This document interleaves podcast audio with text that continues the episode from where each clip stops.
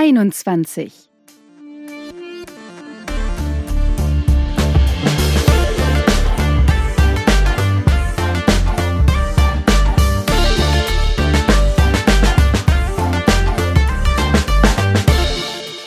Legal Bits. Hallo und willkommen zurück im Studio Legal. Wir haben neue Jingles. Und neue Aufkleber. Wir reiten so spät durch Recht und Wind. Frankierte Rückumschläge für die Aufkleber. Schickt sie uns zu, wenn ihr welche wollt. Verschönerung des öffentlichen Raumes ist damit nicht bezweckt, sondern nur des privaten Raumes. Wir äh, weisen ganz explizit darauf hin, dass an so Sachen wie Laternenpfähle keine Aufkleber von uns geklebt werden dürfen. Das macht ja niemand von unseren werten Hörern. Ja, äh, okay. Wir sind zurück. Ja, hart zurück nach langer Pause. Was haben wir denn jetzt mitgebracht? Ähm, ein neues Studio. Also wenn ihr Bilder, also wenn ihr Bilder sehen wollt oder mal mit dem Frank podcasten wollt, guckt euch mal das äh, auf dem Blog-Eintrag Ja, wir, ein Bild dazu wir setzen. legen mal ein Bild dazu, damit ihr mal seht, was da Tolles rumsteht. Ja, ich äh, setze jetzt mal den Frank unter Druck. Ich Ja. kündige an, dass er ein Bild da hinsetzt. Ja, wir machen jetzt seit einem Jahr ziemlich viel mit Datenschutz rum hier äh, in dieser kuscheligen Familiensendung. Die Datenschutzgrundverordnung geht in die heiße Phase. Ähm, es kommt jetzt noch eine äh, E-Privacy-Verordnung. Und über die sprechen wir ja heute, ne? Ja, In ungefähr einem Monat, nämlich am 25. Mai, wird man beginnen, die Datenschutzgrundverordnung anzuwenden. Ja, und damit beginnt quasi ein neues Zeitalter im Datenschutz. Die Welt ist in Aufregung, ähm, der Himmel fällt uns auf den Kopf. Ja, Äh, so viel war bei noch niemand, noch niemals bei Leuten zu tun, die Datenschutz beherrschen. Eigentlich auch bei Leuten, die es nicht so richtig beherrschen, aber so tun, als wäre es so. Ja, also es ist eine Menge, es ist eine Menge am Start. Ähm, die Meinungen darüber, was da auf uns zukommt, variieren völlig zwischen die Wirtschaft ist tot und es ändert sich gar nichts. Und da müssen wir jetzt mal gucken, was los ist. Ja, ist auch wirklich so. Also jedenfalls, als wäre das alles noch nicht Verwirrung genug, soll jetzt auch noch die E-Privacy-Verordnung kommen. Über die reden wir heute, aber soll die nicht zeitgleich mit der Datenschutzgrundverordnung kommen? Sollte, ja, äh, tut sie aber nicht. Das hat man zeitlich nicht hinbekommen und ich glaube auch, das wäre sehr, sehr sportlich gewesen. Die kommt, also leider muss man sagen, nicht auch zum 25. Mai dieses Jahres. Okay, wir schauen uns, also ich würde auch gern wissen, warum das so ist und wir schauen uns das jetzt mal genauer an. Genau. Aktuell ist die Gesetzgebung für die äh, E-Privacy-Verordnung meines Erachtens auf dem besten Weg, tatsächlich mit so ein bisschen äh, Zynismus zu sagen, den letzten Rest von Bereitschaft zum Verständnis der Bedeutung von Datenschutz zu beseitigen und die Welt völlig abzuhängen. Von wem? Ja, von eigentlich allen Juristen, ne? Also Also die Juristen hängen die Welt, den, den Rest der Welt äh, ab, Ja. weil wenn es um Datenschutz geht. Das werdet ihr auch Okay. spätestens am Ende dieses Podcasts so ein bisschen ahnen oder vielleicht sogar verstehen, weil wir über so ein paar Abwägungen und, und Probleme sprechen werden, die die E-Privacy-Verordnung mit sich bringt. Okay. Also eben nicht nur, weil... Lass uns ruhig damit mal anfangen. Privacy, was soll denn das jetzt anders sein als Datenschutz? Und Datenschutz bezweckt ja eigentlich nicht den Schutz der Daten, also da steht niemand vor den Daten und äh, schützt die mit einem bedroht großen, sie oder- ja, genau, genau. die bedrohten mit dem Messer. Wie hat er denn ihre Daten bedroht mit dem Messer? Ach, no, ja. Nee, ähm, es geht sondern primär um den Schutz von der Person, die hinter den Sta Daten äh, steckt und Genau. die durch die Daten kategorisiert und erfasst werden könnte. Genau. Und jedenfalls soll nun mit der E-Privacy-Verordnung ein Stück Gesetzgebung kommen, das nicht nur formal und inhaltlich schwer zur DSGVO passt oder vielleicht doch irgendwie, ne, sondern das, wenn es denn jetzt so umgesetzt wird, wie das geplant ist, denn aktuell haben wir ja noch keine sozusagen wirklich verabschiedete Version, Ja. ähm, auch noch einem ganzen Wirtschaftszweig, nämlich dem rund um die Auswertung von Online-Daten, den Hahn ziemlich zudrehen könnte. Okay, also so Systeme wie Online-Tracker, äh, Marketing-Tools, äh, Messenger-Dienste. Ja, genau. Wir wollen deshalb darüber sprechen, was die E-Privacy-Verordnung inhaltlich will, wie die E-Privacy-Verordnung nun zur Datenschutzgrundverordnung passt, denn die haben ja nun beide irgendwie Datenschutz, Privacy im Namen, ne? Und was mit den äh, betroffenen nationalen Gesetzen passieren wird, wenn die E-Privacy-Verordnung angewendet wird. Und was an der E-Privacy-Verordnung kritisiert wird, sorry, dass ich da einhake, das ist nicht mein Lieblingsthema. Abrunden wollen wir das Ganze mit Ideen für Ansätzen, wie das Spannungsverhältnis beseitigt werden können. Das ist sehr konstruktiv. Ja, Okay, cool. ja, ich mag Ja. Konstruktion. Ich nicht, oder?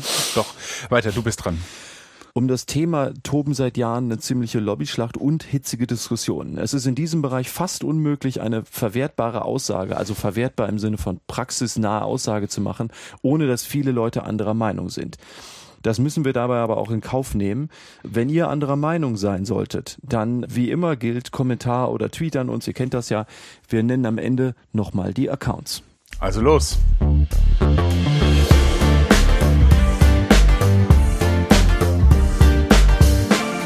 Hart rein ins Thema. Was ist die E-Privacy-Verordnung? Die E-Privacy-Verordnung heißt eigentlich mit fast vollem Titel Verordnung über die Achtung des Privatlebens und den Schutz personenbezogener Daten in der elektronischen Kommunikation. Heißt also, irgendwie ist es mehr als Datenschutz, ne? Also, mhm. weil ist ja Datenschutz in der elektronischen Kommunikation und die Achtung des Privatlebens. Also das oh, ist irgendwie nochmal was anderes, ne? Also Privacy, das, die Achtung des Privatlebens, irgendwie soll das wohl was anderes sein als Datenschutz. Okay. Ganz kurz zur Entstehungsgeschichte. Vor 2016, alle waren äh, unzufrieden mit der E-Privacy-Richtlinie. Ja. Ja, auch unter dem, also spätestens, wenn es darum ging zu sagen, irgendwie diese Cookie-Banner, ne, die man ständig wegklicken muss, die ja. nerven ziemlich. Ja. Im April 2016 gab es einen Start der äh, öffentlichen Konsultation zur Überarbeitung der E-Privacy-Richtlinie. Genau. Also zu den Ergebnissen kommen wir gleich nochmal kurz, aber am 10. Januar 2017 veröffentlichte dann die EU-Kommission ihren ersten Entwurf der E-Privacy-Verordnung. Im Oktober, am 26. Oktober 2017 beschließt das EU-Parlament den Entwurf. Achtung bitte, das bedeutet nicht, dass die äh, Verordnung durch ist, sondern der Entwurf muss noch durch den Rat. Und es ist ein Entwurf. Also das, genau. Ja gut, ja. aber also die haben das schon verabschiedet, ne? Aber ja. ähm, aber es muss halt noch durch den Rat. Das ist noch nicht passiert. Also zum Stand jetzt, also April 2018, äh, ist das noch nicht passiert. Bis zum Ende 2018 wird es noch so Trilogverhandlungen geben. Also da werden alle möglichen Beteiligten noch Änderungsvorschläge und Kritik und sowas loswerden äh, können und so. Und in Kraft treten wird das ganze Ding dann, also weiß man noch nicht so ganz genau, aber wenn man mal eine mindestens einjährige Übergangsfrist annimmt, die sehr, sehr wahrscheinlich ist, weil ansonsten die, die Wirtschaft völlig durchdreht, dann wird das Ganze wohl frühestens im Herbst 2018 verabschiedet vom Rat und dann hat man halt ein Jahr Zeit. Also ich denke, man muss sich so frühestens im Herbst 2019 darauf einstellen, dass man so eine E-Privacy-Verordnung bekommt. Ich sag mal 2020. Dem ersten Entwurf war 2016 eine öffentliche Konsultation der EU-Kommission vorausgegangen. Die Kernaussagen sind folgende. Der weit überwiegende Teil der Bürger, Verbraucherschutzverbände und Ähnliches waren für den Entwurf. Ähm, 83 und 89 Prozent. Also während, fast alle. Ja, während 63,4 Prozent der Unternehmen ihn abgelehnt haben, der Konsultierten. Ja, also heißt, Bürger- und Verbraucherschutzverbände wollten eine Überarbeitung der E-Privacy-Richtlinie, während die Unternehmen das abgelehnt haben. Zum großen Teil. Ausweitung auf Over-the-Top-Dienste waren Bürger zu 76 und Organisationen zu 93 Prozent dafür, Unternehmen zu 64 Prozent dagegen. Ganz kurz noch, Over-the-Top-Dienste sind so Dienste wie WhatsApp und so. Also als es geht eben nicht mehr nur um die reinen Signalüberträger, sondern dadurch, dass man heute ganz oft Internet halt benutzt zur, zum Austausch von Kommunikationsinhalten, äh, haben die natürlich ganz andere Zugriffsmöglichkeiten und äh, so so ja so Dienste wie WhatsApp oder Facebook Messenger oder halt alle Instant Messenger, aber eben auch so so E-Mail-Anbieter und sowas. Ja, die sollen alle zu diesen Dienstanbietern gehören, auf die soll das auch alles anwendbar sein. Also jedenfalls Bürger und Organisationen wollten zum weit überwiegenden Teil, dass eben die E-Privacy-Richtlinie dahingehend überarbeitet wird, dass sie auch für diese OTT-Anbieter gilt. Die Unternehmen war auch, waren auch wieder zu ungefähr zwei Drittel dagegen. Die vorgeschlagenen Lösungen für das Problem der Einwilligung in die Verwendung von Cookies, Bürger 81 Prozent und Organisationen 63 Prozent dafür, Unternehmen zu 58 Prozent dagegen. Ja, Cookies, ne? Also, dass Leute damit unzufrieden sind, dass diese Cookie-Banner ständig weggeklickt werden müssen, das überrascht mich jetzt nicht so. Aber äh, witzig ist auch, dass Unternehmen mit ein bisschen mehr als der Hälfte auch dagegen waren, dass das überarbeitet wird. Aber na gut. Bevor wir in die Inhalte gucken, der E-Privacy-Verordnung, jetzt mal generell kurz dazu, was denn die E-Privacy-Verordnung eigentlich ist. Sie ist eine EU-Verordnung, das heißt, sie ist unmittelbar anwendbar, weil primär geltendes Recht. Also genauso wie die Datenschutzgrundverordnung, genau. Ja, sie ersetzt die E-Privacy-Richtlinie, die eine Richtlinie ist, und das zu ihrer Umsetzung geschaffene Recht. Also wie ne, nationale Regelungen wie zum Beispiel der Paragraph 13 TMG, also so der die Cookie Vorschrift im deutschen Recht, aber interessanterweise auch den Paragraphen 7 UWG, der unzumutbare Belästigung zum Beispiel mit E-Mail-Werbung regelt. Ja, also ganz äh, spannend. Das macht nämlich der Artikel 16 in der E-Privacy-Verordnung. Aus dem E-Privacy-Entwurf der EU-Kommission vom 10.01.2017 zitiere ich Folgendes. Dieser Vorschlag stellt eine Lex Specialis zur Datenschutzgrundverordnung dar und wird diese im Hinblick auf elektronische Kommunikationsdaten, die als personenbezogene Daten einzustufen sind, präzisieren und ergänzen. Wir sagen es deshalb dazu, weil damit selbst die E-Privacy-Verordnung selbst sagt, dass sie eine sektorspezifische Spezialregelung im Datenschutz ist, ne? also zur Datenschutzgrundverordnung.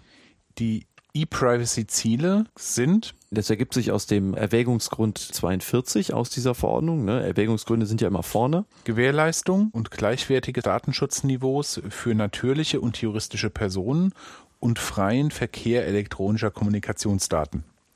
Heißt, irgendwie doch wieder Datenschutzniveau, Ne, das will man vereinheitlichen, das ist klar. Aber interessant ist auch eben nicht nur für natürliche Personen, wie, wir das aus dem Datenschutz kennen, sondern auch für juristische Personen und, es wird extra aufgeführt, den freien Verkehr elektronischer Kommunikationsdaten. Ne? Also das klingt jetzt auch schon wieder so ein bisschen grinsend drauf geguckt, als wären Daten bisher immer eingesperrt gewesen oder so, ne? Also die Freiheit von Daten irgendwie, also das ist nochmal so ein Extrapunkt, das will man irgendwie extra betonen. Also hier schon mal eine Abweichung von der Datenschutzgrundverordnung. Freiheit des Verkehrs elektronischer Kommunikationsdaten. Man ahnt hier, glaube ich, noch nicht das Spannungsverhältnis, außer dass die E-Privacy-Verordnung halt auch Datenschutz bezweckt. Hm, ja, dazu kommen wir noch. Damit wir aber sehen können, was an der E-Privacy-Verordnung in ihrer bisherigen Fassung kritisiert wird, müssen wir uns erstmal ansehen, was sie eigentlich normiert. Und das machen wir jetzt.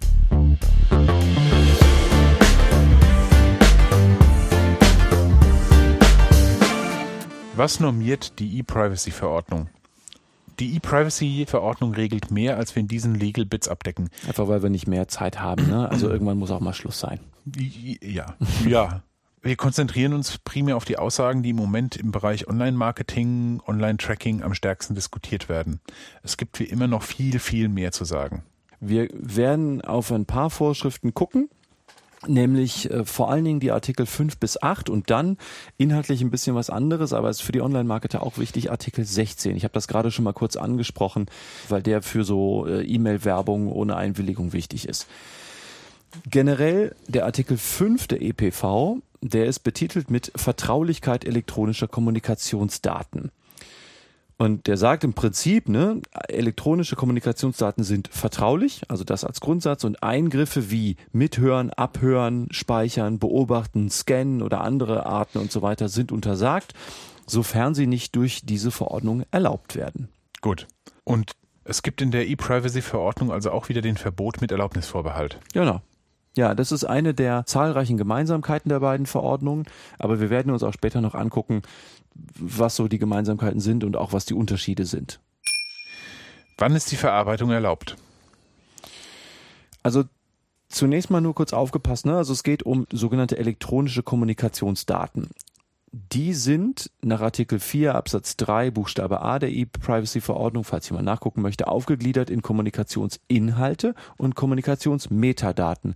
Wir haben darüber zum Beispiel auch schon mal gesprochen, als es um so Verschlüsselung bei WhatsApp und so weiter ging. Ne? Also wo man gesagt hat, äh, wenn die Verschlüsselung funktioniert, hat WhatsApp beziehungsweise Facebook eben nicht die Inhalte, aber Natürlich trotzdem weiß Facebook ganz genau, wer mit wem wie oft und wie lang spricht oder wie, viele Nachrichten ausgetauscht wurden und wo die sich befunden haben und also Dinge.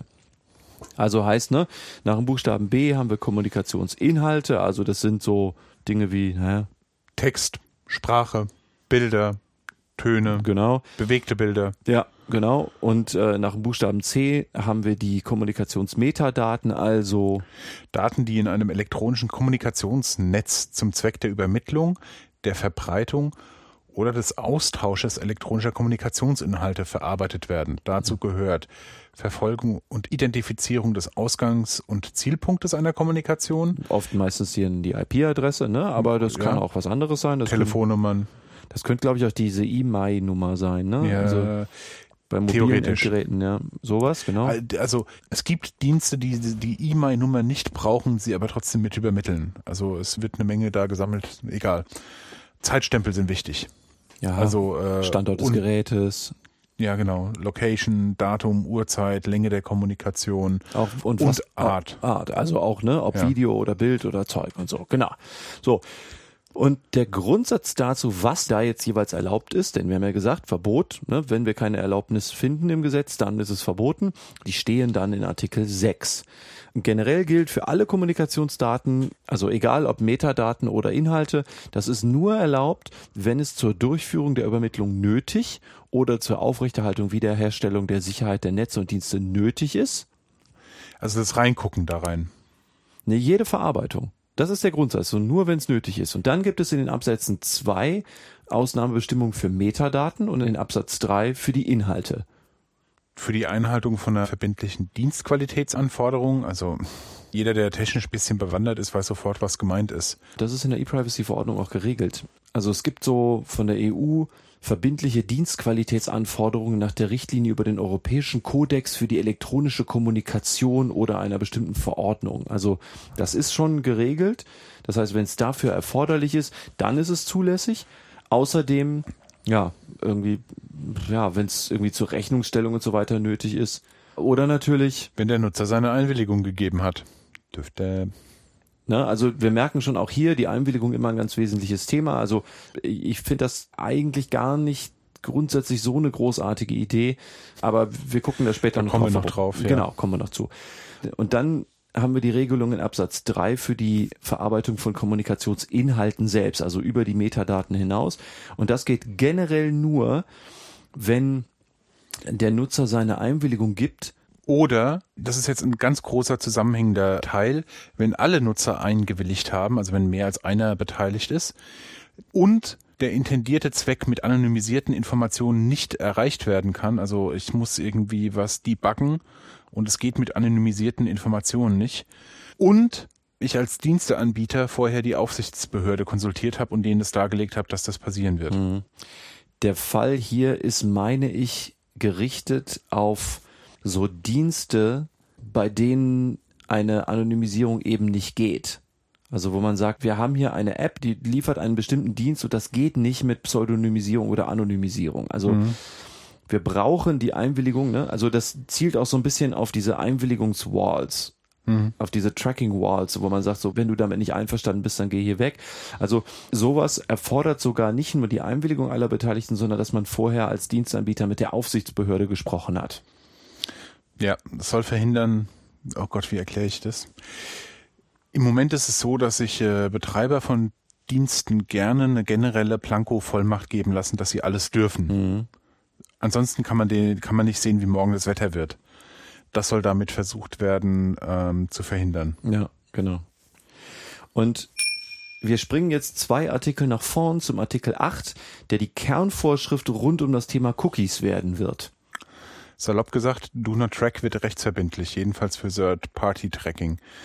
Außerdem gibt es ein Verbot von Tracking Walls. Unternehmen dürfen Tracking nicht mehr zur Voraussetzung der Nutzung von Diensten machen. Also auch ohne Tracking darf ich wissen, wie morgen das Wetter wird. Ja. Und im Artikel 8, also dem, der, der dann betitelt ist mit Schutz der in Endeinrichtungen der Endnutzer gespeicherten oder sich auf diese beziehenden Informationen. Absatz 1. Jede vom betreffenden Endnutzer nicht selbst vorgenommene Nutzung der Verarbeitungs- und Speicherfunktion von Endeinrichtungen und jede Erhebung von Informationen aus Endeinrichtungen, auch über deren Software und Hardware, ist untersagt, außer Sie ist nötig, ne? der Nutzer hat eingewilligt oder Ja, oder diese, diese Cookie-Setzerei ist für die Messung des Webpublikums nötig. Das steht da so drin. Und der Betreiber des Dienstes misst selbst. Also, wie du gerade schon gesagt hast, eben für First-Party-Cookies geht das noch. Für Third-Party-Cookies geht das dann nicht mehr. Also Third-Party-Tracking dann nicht. das heißt Cookies nur noch, wenn sie nötig sind? Das ist eine Möglichkeit, genau, prinzipiell schon. Oder halt, wenn der Nutzer eingewilligt hat. Aber das ist auch hier in der E-Privacy-Verordnung immer so. Ähm, ne, ihr hört vielleicht schon, ich bin da so ein bisschen kritisch dabei. Äh, ich erkläre später auch noch warum. Aber man darf die Einwilligung nicht mehr erzwingen, oder? Ja, genau. Also diese Tracking Walls, die will man auch vermeiden, weil sonst die Leute da so ganz hart einfach reingedrängelt werden. Genau. Und was ist mit Session Cookies? Sag du es mir. Also ich meine, Session Cookies sind wichtig für bestimmte Website-Besuche, also zum Beispiel beim Online-Banking oder wenn immer du so einen Einkaufswagen vor dir her schiebst, so dann. Ja gut, aber du kannst doch alles irgendwie so bauen, dass du einen Session Cookie brauchst. Keine Ahnung, aber wenn das so ist, dann muss man sagen, so wie du es formuliert hast, klingt es ja nach, man bräuchte diese Session-Cookie-Setzerei eigentlich gar nicht, weil die Session nicht überwacht werden muss. Dann ist es wahrscheinlich auch schon gar nicht erforderlich und dann dürfte man es auch nur mit Einwilligung machen und so. Aber Schaden? Fragezeichen. Also du hast halt ein Session-Cookie, das sonst nichts macht. Naja, also weiß ich nicht.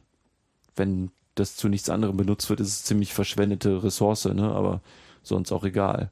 Hm. Wann müssen Daten gelöscht werden? Das steht in dem Artikel 7, den wir gerade nämlich bei unserem Sprung von 6 zu 8 übersprungen haben. Man muss das prinzipiell machen, auch das ist eigentlich keine Neuerung, keine Überraschung, wenn die Daten nicht mehr benötigt werden. Das heißt, salopp gesagt, Inhalte löschen, sobald der jeweilige Empfänger sie erhalten hat. Ne? Denn wir reden ja hier nicht über irgendwelche Daten, sondern elektronische Kommunikationsdaten. Also wenn ich als Anbieter eines Messengers den Inhalt ausgeliefert habe, dann muss ich ihn löschen. Metadaten anonymisieren, sobald ich sie nicht mehr personenbezogen brauche. Es sei denn, die Metadaten sind zu Abrechnungszwecken erforderlich, ne? dann halt aufbewahren. Und zwar solange man sie dafür braucht. Oder eben solange der Anspruch auf Zahlung geltend gemacht werden kann. Also, ah, okay. also ganz salopp gesagt, ich kann die Daten aufbewahren, solange ich sie brauche. Natürlich auch, wenn es zu Abrechnungszwecken irgendwie wichtig ist. Vorschrift zur Direktwerbung. Was gibt's da? Artikel 16. Wir haben es gerade schon mal kurz gesagt. Bisher findet man im Paragraphen 7 UWG etwas dazu. Artikel 16 ist überschrieben mit unerbetene Kommunikation, Direktmarketing. Absatz 1. Natürliche oder juristische Personen können Direktwerbung über elektronische Kommunikationsdienste an Endnutzer richten, die natürliche Personen sind und hierzu ihre Einwilligung gegeben haben. Genau. Das oh ist also, also elektronische Kommunikationsdienste sind nicht nur E-Mail. Mhm. Also ich meine auch Push-Notifications und so weiter gehören dazu. Aber ähm, also alles, was Werbung ist, und das ist irgendwie alles, ne? Indirekte Absatzförderung reicht alles. Also das ist aber eigentlich nicht neu. Und dann findet man im Absatz 2 eine Ausnahme, die bisher im Paragraphen 7 Absatz 3 UWG zu finden war.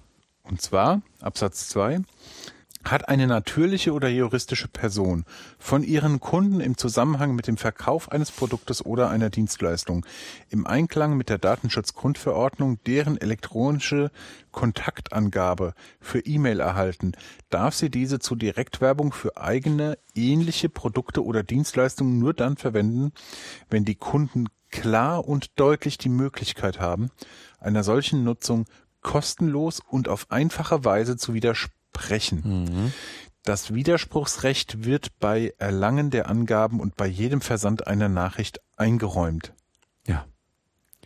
Das ist genau die Ausnahme, die wir bisher auch schon haben. Also das heißt, die äh, Industrie darf sich ein kleines bisschen entspannt zurücklehnen es bleibt im Grunde so, wie es jetzt auch schon ist. Also ich darf Werbung, also so Newsletter und Angebote und Verbraucherinformationen oder wie immer man das dann jeweils nennt, nur versenden, wenn man vorher eine Einwilligung von dem jeweiligen Empfänger bekommen hat. Also heißt für E-Mail vor allen Dingen Double Opt-in. Wenn man aber schon Bestandskunde bei denen ist und halt Geld bezahlt hat für deren Waren oder Dienstleistung, dann dürfen die diese E-Mail-Adresse, die sie dabei bekommen haben, auch benutzen, um Werbung zu schicken solange Was, man nicht widersprochen hat. Wo ist jetzt der Unterschied, aus welchem Rechtsbereich das gilt, ob jetzt die E-Privacy-Verordnung oder das Wettbewerbsrecht? Äh, ah, ja, richtig. Das macht mehrere Unterschiede, aber der hier wohl wichtigste sind die Konsequenzen, die daraus drohen. Nämlich, wenn du als Unternehmen einen Wettbewerbsverstoß begehst, dann, also wie das bisher nach dem UWG der Fall ist, ne, dann können Wettbewerber, Verbraucherschutzverbände, so Interessenvereine und so weiter, aber auch so IHK und Wettbewerbszentrale und so auf den Plan treten, dich abmahnen und verklagen. Das kostet dann so, also es ist natürlich Einzelfallsache, ne? aber das kostet dann irgendwas zwischen 500 und 2500 Euro, bisschen Nerven und das ist kalkulierbar. Also, mhm. ne, wenn du einen Verteiler hast, der sich lohnt, dann ist das irgendwie eine Budgetsache. Wenn du aber einen Datenschutzverstoß begehst, kann auch die Aufsichtsbehörde ein Bußgeld verhängen und davor haben ja alle Angst. Lass mich raten, die Bußgelder sind nach der E-Privacy-Verordnung so hoch wie nach der Datenschutzgrundverordnung? Richtig. Ah, da hört man aus allen Teilen der Welt aus Podcasts, wie hoch die sind. Ähm, ja, haben wir auch schon ein paar und, Mal gesagt. Ja, ja, anderes Thema. Und lass mich jetzt auch noch mal was raten. Aufsichtsbehörde kann Bußgeld verhängen. Da ist die Hürde wesentlich geringer als eine Verklage durch Verbraucherschutzvereine, oder? Geht potenziell schneller. Äh, pff, nee, also, äh, also der Mathematiker würde sagen, der Erwartungswert ist deutlich niedriger. Ah, ja, das war eigentlich die Formulierung, die ich haben wollte. Also du musst, also man muss sagen, ein Wettbewerbsverstoß wird in manchen Branchen sehr, sehr stringent verfolgt, weil du, weil du Unternehmen hast, die eigentlich einander die ganze Zeit nur mit Dreck bewerfen wollen. Mhm. So als hätten die nichts Besseres zu tun, als einander ständig abzumahnen. Da leben ja auch Anwälte ganz gut von, ne? muss man auch äh, ehrlich dazu sagen, aber das wird an einer Tour gemacht. Also es gibt Branchen, in denen das wirklich ständig passiert dann gibt es natürlich Branchen, in denen es so gut wie gar nicht passiert, weil man irgendwie nicht so hart umkämpften Wettbewerb hat und so. Das ist also ne, hängt also sehr von der Branche ab wenn du mich jetzt fragen würdest, wie wahrscheinlich ist es denn, dass so ein Bußgeld verhängt wird, dann würde ich sagen, pff, kommt halt sehr auf die Behörde an. Ne? Also in welchem Bundesland sitzt das Unternehmen denn? Wie gut sind die denn ausgestattet? Wie präsent oder prominent ist denn das Unternehmen? Also das kann also so ganz schnell wird, also im Vorbeirennen wird es wahrscheinlich keine Millionen Bußgelder geben, aber so eine Aufsichtsbehörde kann natürlich schon auch mal ein Audit ansetzen, das machen und dann ein Bußgeld verhängen, klar das Bußgeld kann natürlich sehr, sehr, sehr viel höher sein. Vor allen Dingen ist ja auch die Maximalhöhe, die immer kolportiert wird, ja nur für einen Fall. Also wenn, wenn so ein Audit ja. zu mehreren Verstößen führt, ne, oder wenn da mehrere Verstöße aufgedeckt werden, dann gut, es wird dann wahrscheinlich nicht einfach nur mal X genommen. Da hat es ja nun auch verschiedene Fälle gegeben, in denen man gemerkt hat, wie sehr das dann am Ende auch mit allen Beteiligten verhandelt wird. Aber so ein verhängtes Bußgeld kann halt schon sehr, sehr viel mehr wehtun im Säckel als so paar tausend Euro für einen Rechtsstreit. Okay. Ja, und damit mhm. haben wir eigentlich auch schon einen ganz guten Einstieg in unser nächstes Kapitel, nämlich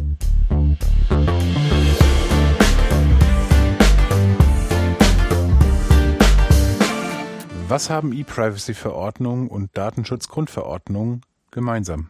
Vielleicht das Offensichtlichste mal vorweg sie machen irgendwie beide Datenschutz.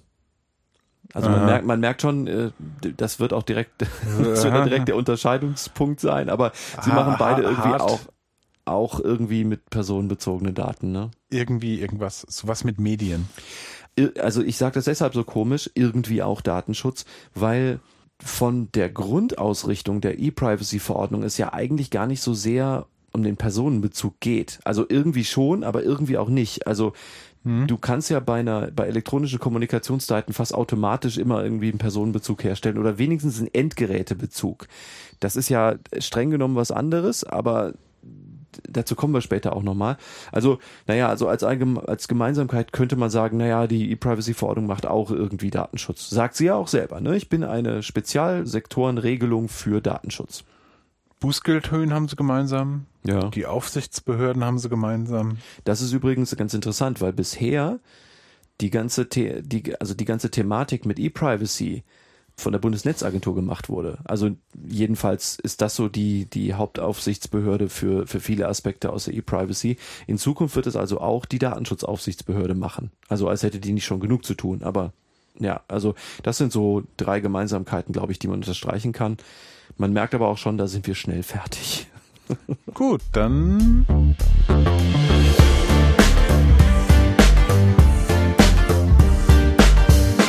Worin unterscheiden sich E-Privacy-Verordnung und Datenschutzgrundverordnung?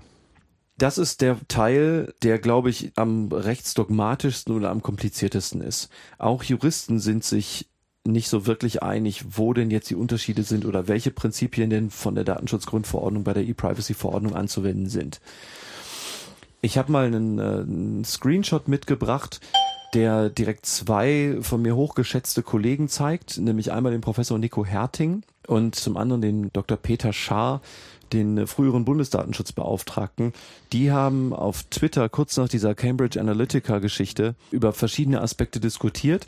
Und der Screenshot zeigt, meine ich, ganz schön mehrere Dinge, nämlich erstmal, dass diskutiert wird. Und ich gehe jetzt nicht so sehr auf den Einzelfall ein, aber man sieht hier ganz schön an diesem Screenshot, es geht irgendwie um Datensammlung und Verwendung von Daten über Internetnutzer und irgendwie Online-Tracking und jetzt kam der Cambridge Analytica auch noch rein. Also der Professor Nico Herting sagte jedenfalls, dass es so um Datensammlung und Verwendung von Daten über Internetnutzer und so, also etwas, das eigentlich so nach E-Privacy-Verordnung stinkt, eigentlich in der Datenschutzgrundverordnung geregelt ist, weil die mhm. macht halt alles Datenschutz. Und der Dr. Peter Schaar antwortet dann darauf, dass er das anders sehe und dass schon jetzt die E-Privacy-Richtlinie bestimmte Tracking-Mechanismen reguliere und Over-the-Top-Anbieter sollten in die EU-Verordnung formell einbezogen werden, etwa zum Beispiel halt, wie gesagt, Messenger-Dienste. Und ich habe diesen Screenshot ganz interessant gefunden, weil ich nämlich erst gedacht habe, die widersprechen einander und ich glaube, das tun die in diesem Screenshot gar nicht, sondern die sprechen eigentlich über unterschiedliche Dinge aber so wie Twitter das halt manchmal macht, also man diskutiert über Dinge mhm. und das ist in einem Thread und wie viel davon jetzt aufeinander Bezug nimmt, ist wieder ein bisschen eine andere Frage. Also jedenfalls sieht man hier auch ganz schön, wie Inhalte, Wörter und so benutzt werden und das so alles so ein bisschen, bisschen verquer ineinander vermengt wird.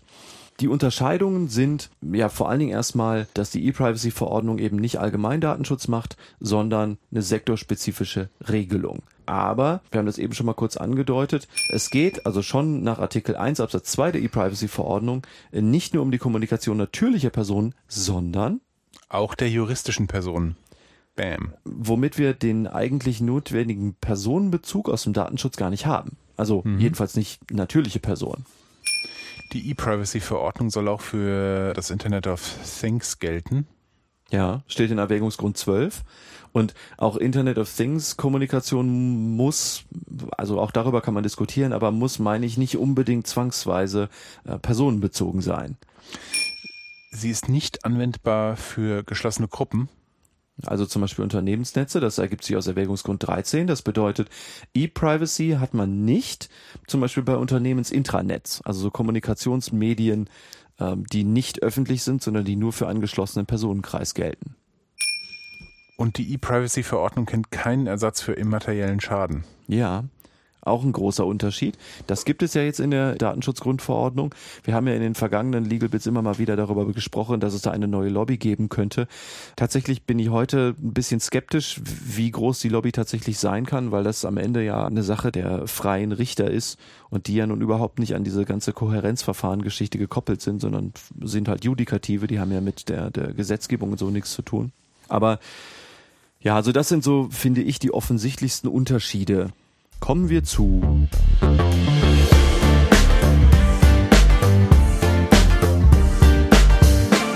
Probleme und Kritikpunkte. Wir ja. haben uns ein paar herausgesucht, die wir aus unserer Perspektive für besonders wichtig halten. Es ist aber der längste und vermutlich komplizierteste Teil dieser Legal Bits. Bleibt bei uns und wie immer, wenn ihr Fragen habt, her damit. Unterschiedliche Ansätze. Es gibt nutzerbezogene Privatsphäre, geregelt in der Datenschutzgrundverordnung, versus gerätebezogener Schutz der Kommunikation, geregelt in der E-Privacy-Verordnung. Genau. Also das steht da ja auch ausdrücklich drin. Ne? Spätestens bei den Cookies hat man ja diese Endgeräte oder Endeinrichtungen geregelt. Also da geht es ganz ausdrücklich um die Geräte und nicht so sehr um die Nutzer. Das äh, Spannungsverhältnis hat, glaube ich, jeder schon mal gespürt, wenn er darüber nachgedacht hat, ob es schon für Personenbezug reicht, wenn jemandes Endgerät über einen Cookie wiedererkannt werden kann. Also das Problem ist auch über die Definition der Identifizierbarkeit in äh, Artikel 4 Absatz 1 der Grundverordnung nicht ganz verschwunden. Als identifizierbar wird eine natürliche Person angesehen, die direkt oder indirekt, insbesondere mittels Zuordnung zu einer Kennung wie einem Namen, zu einer Kennnummer, zu Standortdaten, zu einer Online-Kennung oder zu einem oder mehrerer besonderen Merkmale identifiziert werden kann, die Ausdruck der physischen, physiologischen, genetischen, psychischen, wirtschaftlichen, kulturellen oder sozialen Identität dieser natürlichen Person sind. Also das heißt, Online-Kennung meint ja offensichtlich auch Cookie-IDs, meine ich. Aber was natürlich hier nicht beantwortet wird, ist die Frage, ob die Identifikation des Endgerätes für die Identifikation der Person reicht.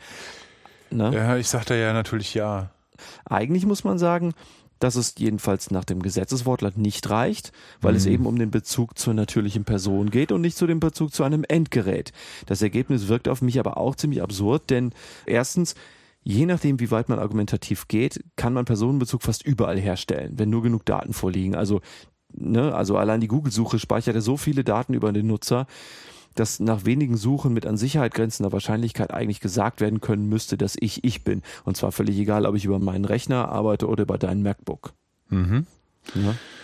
Im Online-Geschäft interessiert sich halt auch kaum jemand primär für dich als Person, sondern für die Einordnung in bestimmte Schemata, damit man dich mit passender Werbung zuballern oder sonst halt irgendwas anbieten kann. Ja. Dienstleistungen. Die Person outet sich früher oder später schon. Ähm, ja. So, so diese Marketeers, die haben Zeit. Ja, genau. Also das heißt, wenn man also tatsächlich das Endgerät aus dem Personenbezug rausnehmen sollte, käme man zu dem meines Erachtens ziemlich absurden Ergebnis, dass die Nutzer genau da, wo sie am meisten Schutz bräuchten, im Stich gelassen werden. Hier tritt doch aber die E-Privacy-Verordnung auf den Plan, oder nicht? Es geht doch hier um die Endgeräte. Ja, richtig. Das verursacht aber leider ein Anschlussproblem. Interessenabwägungen nach der Datenschutzgrundverordnung auch in der E-Privacy-Verordnung. Das ist etwas, das auch unter Juristen ganz viel diskutiert wird. Die Grundverordnung ist ja grundsätzlich anwendbar. Die ist sozusagen Allgemeinvorschrift, die dann angewendet wird, wenn man irgendwie sonst nichts mehr hat. Aber es bleibt schwer zu sagen, welche Vorschriften nun anwendbar sein sollen. Also vor allem, ob der Artikel 6 Absatz 1 Buchstabe F der Datenschutzgrundverordnung, gib uns mal ein Ding bitte, ob der angewendet werden soll. Das ist die Vorschrift mit der Interessensabwägung, richtig? Also die, die sagt, dass Unternehmen personenbezogene Daten verarbeiten dürfen, wenn die Abwägung mit den Interessen des Betroffenen dazu führt, dass seine nicht schwerer wiegen. Genau. Die Frage ist hier, soll es diese Interessenabwägung überhaupt grundsätzlich in der E-Privacy-Verordnung geben, also bei der elektronischen Kommunikation? Ich frage mal andersrum, warum sollte es sie nicht geben? Ja, vom Ergebnis her geguckt, ähm, sie hat eigentlich keinen Raum in der E-Privacy-Verordnung. Die Abwägung, also diese Interessenabwägung, ist in der E-Privacy-Verordnung ja nicht als Erlaubnistatbestand vorgesehen. Mhm. Die Interessenabwägung, über die wir gesprochen haben, gehört meines Erachtens auch nicht in den Bereich der E-Privacy-Verordnung, weil wir für eine analoge Anwendung eine planwidrige, äh, eine planwidrige Regelungslücke bräuchten. bräuchten die ich hier nicht sehe. Wir haben ja eben auch schon geguckt, was in Artikel 6 der E-Privacy-Verordnung steht, unter welchen Umständen eben so Kommunikationsmetadaten und Inhalte verarbeitet werden dürfen. Und das dürfen die eben grundsätzlich nicht, es sei denn, es ist erforderlich, also es ist nötig für die Übermittlung und so, oder man hat eine Einwilligung. Also grob gesagt wenn eine Interessenabwägung wie in Artikel 6 Absatz 1 Buchstabe F der Grundverordnung gewollt gewesen wäre, wieso steht die dann nicht drin? Also dann, ne, ich ja, erkenne dann nicht, dass man es auch reinschreiben können. Eigentlich auch müssen. Also manche, zum Beispiel auch wie der Professor Herting, sagen, die Interessenserwägung ist Schwachsinn, weil die E-Privacy-Verordnung, die ja unter anderem Online-Tracking regelt, ganz andere Zwecke verfolgt als die Grundverordnung. Die Prinzipien der Grundverordnung, also Artikel 5 Absatz 1, hätten in der E-Privacy-Verordnung, so sagt er, fast ausnahmslos schon keinen Raum. Also in der E-Privacy-Verordnung. Ne, die Verarbeitung nach Treu und Glauben nach Buchstaben A, die Zweckbindung nach Buchstabe B, die Datenminimierung in Buchstabe C, die Richtigkeit in Buchstabe D, die Speicherbegrenzung in Buchstabe E und die Integrität in Buchstabe F seien gegenstandslos, weil nach der E-Privacy-Verordnung jedes Abfangen, Mithören und so weiter verboten sei und deshalb die Provider sich mit diesen Fragen gar nicht beschäftigen beschäftigen dürften. Ne, die dürfen ja schon gar nicht reingucken. Dann gibt es da auch keinen Raum für irgendwie Minimierungsgebot und ob es richtig ist und Zeugs und so. Ist die Tatsache, dass äh, Telekommunikationsprovider sich aus den Inhalten raushalten sollen, Strich müssen, nicht der Hauptgrund für das Provider-Privileg? Also wenn ich illegales Filesharing über einen Telekom-Anschluss mache, kann man nicht die Telekom abmahnen, weil sie darauf ja keinen Einfluss hat. Sehe ich auch so. Okay wenn wir jemanden in dieser ganzen Spitzfinderei verloren haben und in dieser ganzen Abwägerei, welche Konsequenz hat denn diese Diskussion äh, für die Realität? Ja, zugegeben. Also die Abwägung ist, die klingt vielleicht ziemlich dogmatisch. Also die Frage ist in der Praxis aber möglicherweise relevant an den Stellen, an denen Unternehmen elektronische Kommunikationsdaten, also egal ob Inhalte oder Metadaten, für ihren Dienst nicht brauchen und keine Einwilligung haben, aber ein wie auch immer geartetes Interesse daran haben könnten, Daten auszuwerten oder sonst zu verarbeiten oder zu Geld zu machen. Also wenn die Interessensabwägung aus der Datenschutzgrundverordnung dann nicht als Erlaubnistatbestand zur Verfügung steht, dürfen sie es einfach nicht. Fertig. Wenn doch, dürften sie eben je nach Eingriffsschwere eben doch. Und mhm. das kann in manchen Bereichen einen großen Unterschied machen. Das wären dann Bereiche, in denen man sagen könnte, das ist zwar nicht ganz vom Datenschutz gewollt, aber der Eingriff ist so gering oder so üblich, dass es trotzdem ohne Einwilligung geht. Ja, also man könnte auch sagen, so Over-the-Top-Anbieter wie WhatsApp oder so könnten sich über diese ja, Interessenserwägung dann über Grenzen hinwegsetzen, weil es keinem schadet und weil ja auch alle wissen, dass das gemacht wird. Also man hätte sozusagen auch so einen Selbstverstärker da drin. Ähm, deswegen meine ich auch, diese Interessenabwägung gehört da eigentlich nicht rein in diese ganzen E-Privacy-Verordnungsgeschichten. Die Einwilligung ist als Dreh- und Angelpunkt schwierig. Habe ich schon ein paar Mal angedeutet. Ne? Ja. Also äh, darüber haben wir uns in der Elaborier. Vorbereitung viel Gedanken gemacht.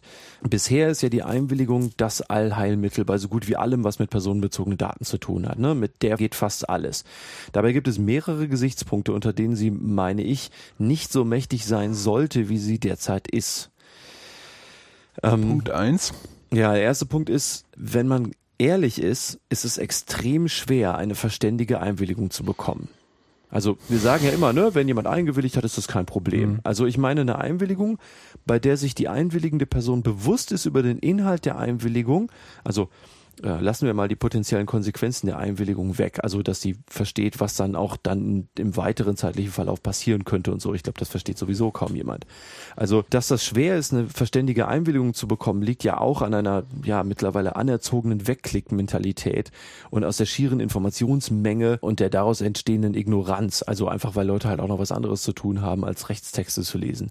Aber es liegt eben auch daran, dass man von vielen Personen ein Verständnis fordert, das sie einfach nicht haben und für das sie sich auch überhaupt nicht interessieren. Also man könnte auch das ist sagen, auch nicht für jeden, also die Vorstellung, dass dieses Verständnis breit gestreut sein könnte, ist auch ein bisschen illusorisch. ja, Sorry. Ja, ist so. Also wir beschäftigen uns ja nun wirklich seit einigen Jahren, also seit vielen, vielen Jahren damit.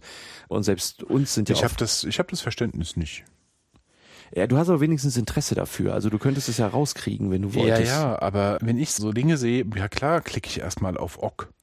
Ok, ok, ok. Weiter, weiter, weiter. Ja, ja. Äh, Schnell, schnell, schnell.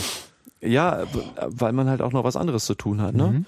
Also unterm Strich, diese Einwilligung, auf deren Schultern alles lastet, die ist total schwer verständlich zu kriegen. Und man könnte auch sagen, Unternehmen müssen halt im Streitfall dann eine Einwilligung beweisen, die zwar formal über Klickverhalten erklärt, aber nie verstanden wurde.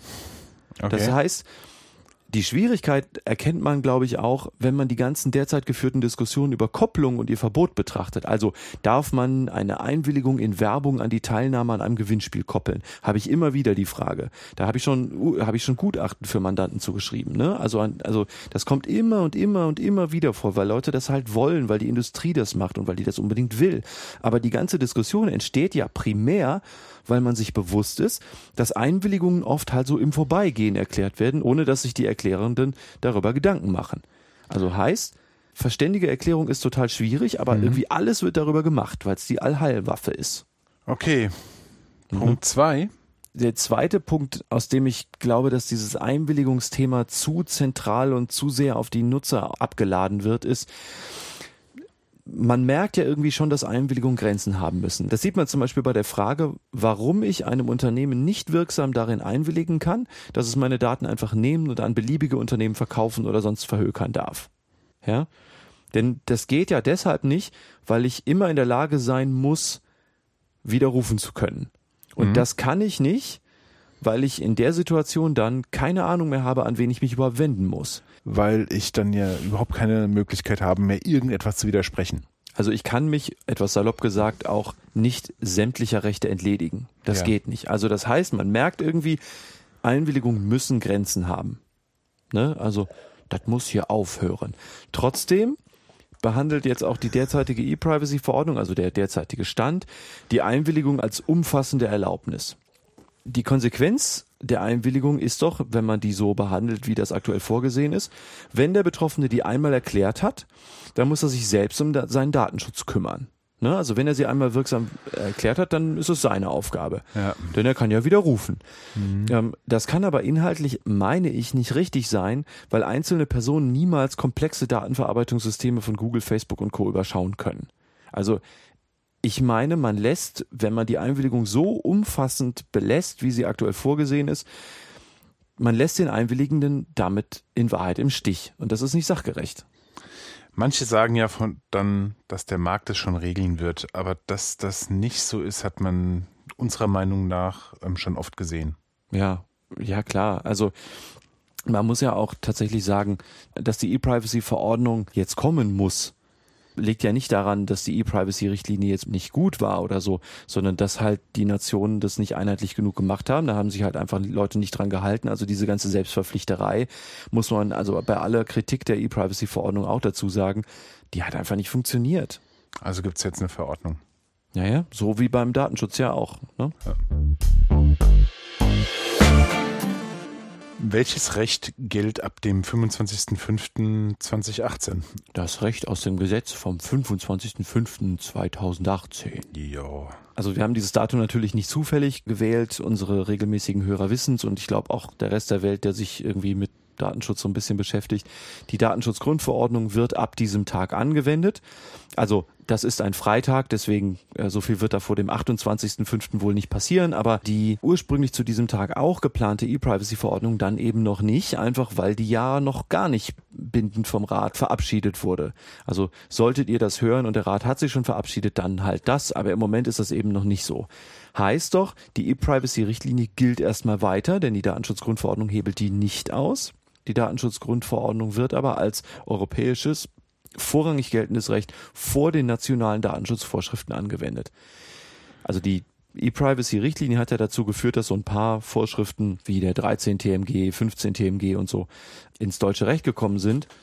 Ja, und die Frage ist jetzt so ein bisschen, was passiert denn jetzt damit? Und bei jeder Vorschrift im deutschen Recht, die Datenschutz macht, gibt es ja eigentlich nur eine von drei Möglichkeiten. Die nationalen Vorschriften kollidieren mit der Datenschutzgrundverordnung führt Wenn, dazu, dass sie unwirksam sind wegen Kollision. Genau, bei einer Kollision gegen Datenschutzrecht, dann gilt halt das, was höherrangig ist, das ist die Grundverordnung. Oder die nationalen Vorschriften wiederholen die Datenschutzgrundverordnung. Das führt dazu, dass sie irrelevant sind, aber auch unwirksam wegen Wiederholungsverbot. Genau, also man darf tatsächlich, wenn in einer bindenden Vorschrift, also in einer Verordnung etwas steht, diese Verordnung nicht wiederholen. Das ist übrigens auch einer der Hauptkritikpunkte, die an diesem früheren ABDSG, also diesem ersten sozusagen neuen Bundesdatenschutzgesetz hm. gemacht wurden, weil das neue Bundesdatenschutzgesetz einen Großteil der Grundverordnung wiederholt hat, was man auch nicht machen darf. Oder die nationalen Vorschriften passen in eine Präzisierungsklausel. Ja. Das ist der, das führt zu einem Corner Case. Das ist, ja, wird kaum passieren. Aber also es gibt ja in der Grundverordnung so die ein oder andere Klausel, also man nennt es auch gerne mal Öffnungsklausel, was glaube ich nicht so ganz richtig ist, aber halt Klauseln, wo man sagt, da können die Mitgliedstaaten noch selber ihr Ding machen. Aber das ist die absolute Ausnahme und das ist bei den äh, von der E-Privacy-Verordnung geregelten Sachen eben nicht so. Also auch dieses ganze Cookies-Zeug und so, das ist da nicht geregelt. Also heißt, das haben wir eigentlich nicht. Mhm. Ja, also heißt, wir haben entweder eine Kollision, dann ist es unwirksam, oder die nationale Vorschrift wiederholt, dann ist es auch unwirksam. Aber heißt irgendwie sind die alle unwirksam jetzt. Also alles, was so Datenschutz macht, ist irgendwie jetzt wegen der Datenschutzgrundverordnung dann wohl nicht mehr anzuwenden. Also das ist so grob, was passiert. Das bedeutet aber natürlich, dass die ganze Wirtschaft, die jetzt so Telekommunikationsleistungen macht, ne? also die Telekoms der Welt, die ganzen Leute, die Instant Messenger machen, alle Dienste, die da so draufsatteln und so, die sind halt gerade in heller Aufregung, weil die halt sagen, ja, Moment, aber jetzt irgendwie, wir haben noch keine sektorspezifischen Regelungen, das brauchen wir aber und das, was wir bisher haben, das gilt irgendwie alles nicht mehr, jetzt nur noch Datenschutzgrundverordnung und was passiert denn jetzt? Und mhm. wenn wir dagegen verstoßen, gibt's dann direkt Bußgelder und so. Also da gibt's sehr, sehr viele Dialoge, gerade auch mit Aufsichtsbehörden und so. Das ist eine riesige Lobbyschlacht, die da gerade geführt wird. Auch natürlich wegen der Unsicherheit, einfach schlicht, weil die die E-Privacy-Verordnung nicht auch zum 25. Mai auf die Kette gekriegt haben. Ja, das wäre auch ein bisschen optimistisch.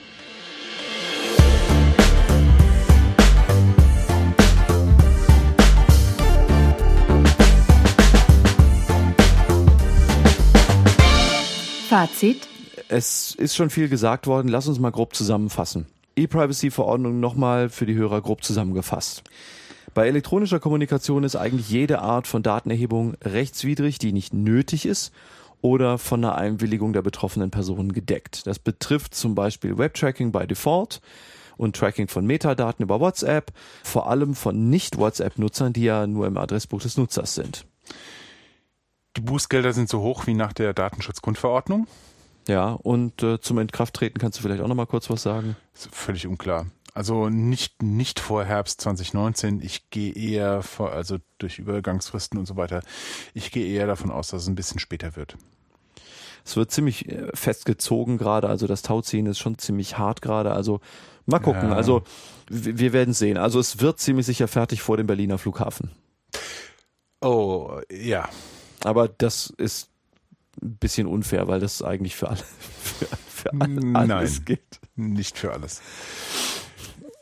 Ja, okay. So. Der Kern des Streits ist schon in den Erwägungsgründen zur äh, E-Privacy-Verordnung angelegt. Für Anbieter gezielter Online-Werbung könnte es jedoch schwieriger werden, die Einwilligung zu erlangen, wenn ein großer Teil der Nutzereinstellungen wählt, bei denen Cookies von Dritten abgewiesen werden. Ja. Selbst Kritiker müssen aber zugeben, Selbstregulierung hat so gut wie noch nie funktioniert. Ja.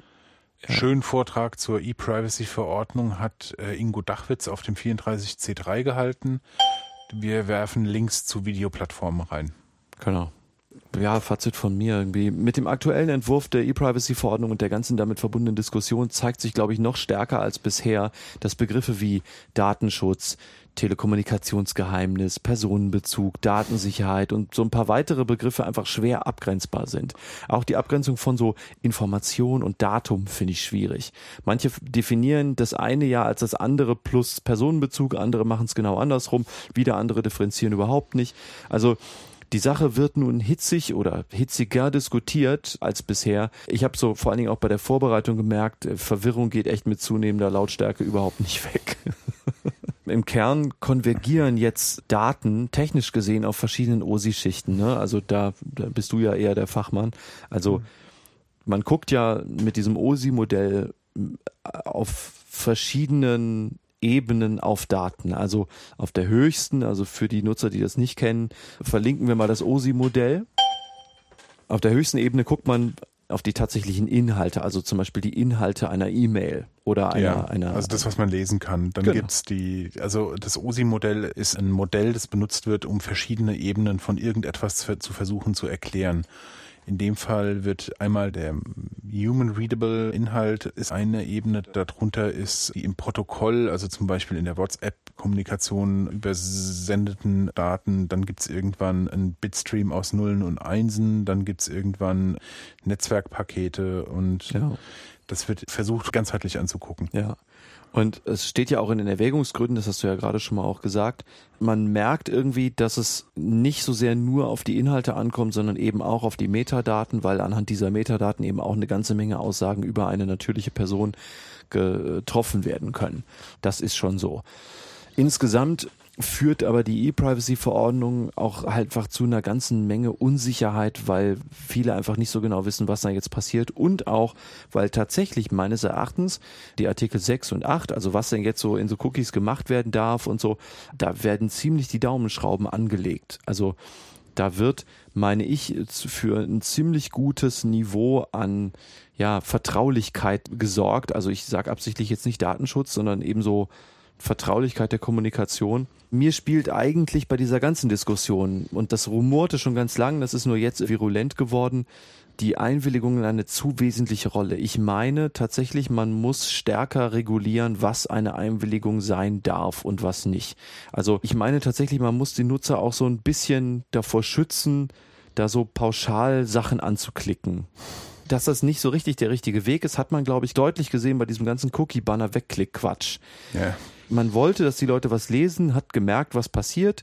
Man gibt ihnen mehr Aufgaben. Das bedeutet, es wird halt viel weniger nachgedacht und so.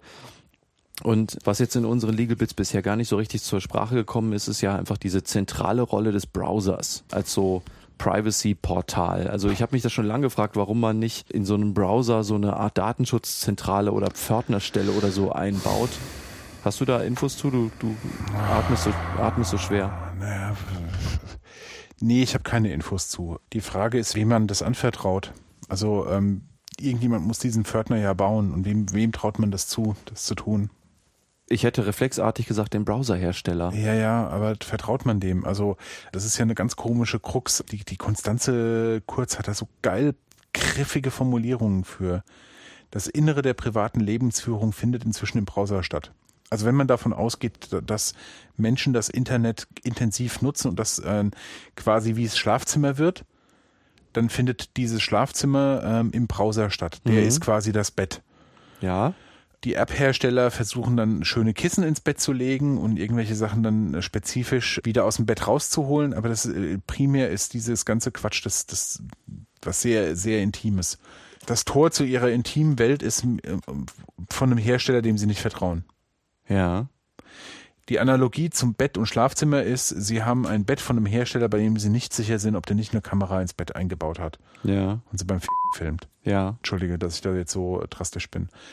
Ähm, nennen wir es mal beim Namen. Es, äh, es gibt drei große Browserhersteller. Das ist einmal Microsoft mit einem sehr fragwürdigen und dubiosen Track Record, was Datenschutz angeht und Respekt dem Nutzer gegenüber. Es gibt Apple. Die hätte ich gar nicht mitgerechnet. Na, okay. Wen- Aber ja, hast du recht. sonst der- der- Apple, aber die sind auch fragwürdig. Und dann gibt's noch Google. Ähm, Die sind auch fragwürdig. Die sind auch fragwürdig und Mozi okay, dann nehmen wir halt vier, ja. Google ist tatsächlich so, gehen die hin und sagen so, naja, also wir wollen halt die Information der Welt äh, verarbeitbar machen und ja, sorry, also sie sagen das nicht so, aber implizit, Also also es ist halt auch Geschäftsmodell. Die, also dann Sie haben keine große Vertrauensbasis, auch wenn ich jetzt hier sicherlich parteiisch bin und jetzt nicht sage, dass Google ganz, ganz evil ist und ganz, ganz furchtbar, aber, Aber die, was du die, ja die sagst, Menschen ist- haben kein Vertrauen zu Google und Mozilla wird zu großen Teilen von Google mitfinanziert. Auch wenn ich Mozilla jetzt nicht unterstelle, dass sie irgendwie evil sind und das tun, was Google macht, aber hey, Herrgott, sie sind auch abhängig, ja. Und diese Werkzeuge, die von Menschen benutzt werden, denen ich ein limitiertes Vertrauen entgegenbringe, benutze ich, um sehr sensitive und vertrauliche Dinge zu tun und zu bearbeiten. das ich hatte nie so drüber nachgedacht, dass das bei einem Browserhersteller gar nicht so gar nicht so gut aufgehoben ist. Darf ich dir ehrlich was sagen? Ich auch noch nicht. Bis jetzt. Lass uns zum Ende kommen. Das führt Warte mal. nirgendwo hin heute nach. Eskalation. Ah, Eskalation, super. Eskalation. Ja, super. Es gibt zwei neue Kanzleiaufkleber, nämlich einen neuen Legal Bits Aufkleber, den ihr möglicherweise jetzt bei den ganzen Webseiten noch nicht so wiederfindet, das Logo. Wir finden es aber schön, ein schönes Logo. Und die Access Card, wie gesagt, habe Wolle. Vor allen Dingen, wenn die Herren von Mincorrect vielleicht mal tauschen wollen, so Aufkleber. Äh, Oh ja. Das immer gern. Also, die Mincorrects bekommen es auch ohne frankierten Rückumschlag. Ach so, ja, ja, logisch. Ja, klar. Die kriegen dann auch Bier. Ja, Bier. Bier. Welches Bier denn? Hase. Was denn? Wichtigste Rubrik in Mincorrect ist meiner Meinung nach tatsächlich Personality und das Shiner Gadget. Also wie weit ist Reiners Buch und was ist gerade an komischen Bedienungsanleitungen am Start? Okay. Aber für andere Leute ist tatsächlich die wichtigsten Kategorien die Musik. Oh, das kann ganz schöne Zahnschmerzen machen. Und das Bier der Woche. Wenn wir Aufkleber verschicken würden, würden wir auch Bier reinschicken. Ähm, Ich würde sogar Bier mit Aufklebern drauf verschicken. ach ja, das können wir auch Gut. Also, Bescheid sagen. Bescheid sagen. Wenn ihr wollt, Bescheid sagen. wie immer, Feedback gern hier als Kommentar per E-Mail an podcast.stiegler-legal.com oder twittern an At legal-bits. At neuer Nick. At ra-stiegler. letzte Worte für heute. Ja, tatsächlich. Also wenn jemand von unseren werten Hörern Bock an der Diskussionsrunde hat, haben wir eigentlich ein drittes Mikro? Ja, Ja, geil. Bescheid sagen, also dieses Thema mit dem, wer dürfte so eine Datenschutzpförtnerrolle haben, bitte, bitte, bitte gerne bei uns melden. Wir laden gerne ein. Es gibt keine Spesen, aber vielleicht ein Bier. eigentlich könnte der Markus Drenger vom CCC Darmstadt da auch eine gute Rolle füllen. Also, Ja. Hint, Hint, Hint. Ja, ja, egal wer, her, herkommen, herkommen. Vielen Dank fürs Interesse. Ähm, Ganz Ihr seid die großartig. Besten.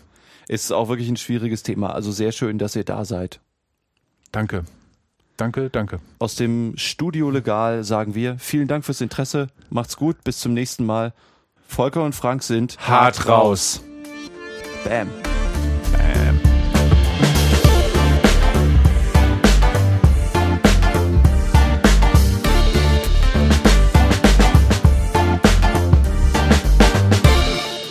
Legal Bits.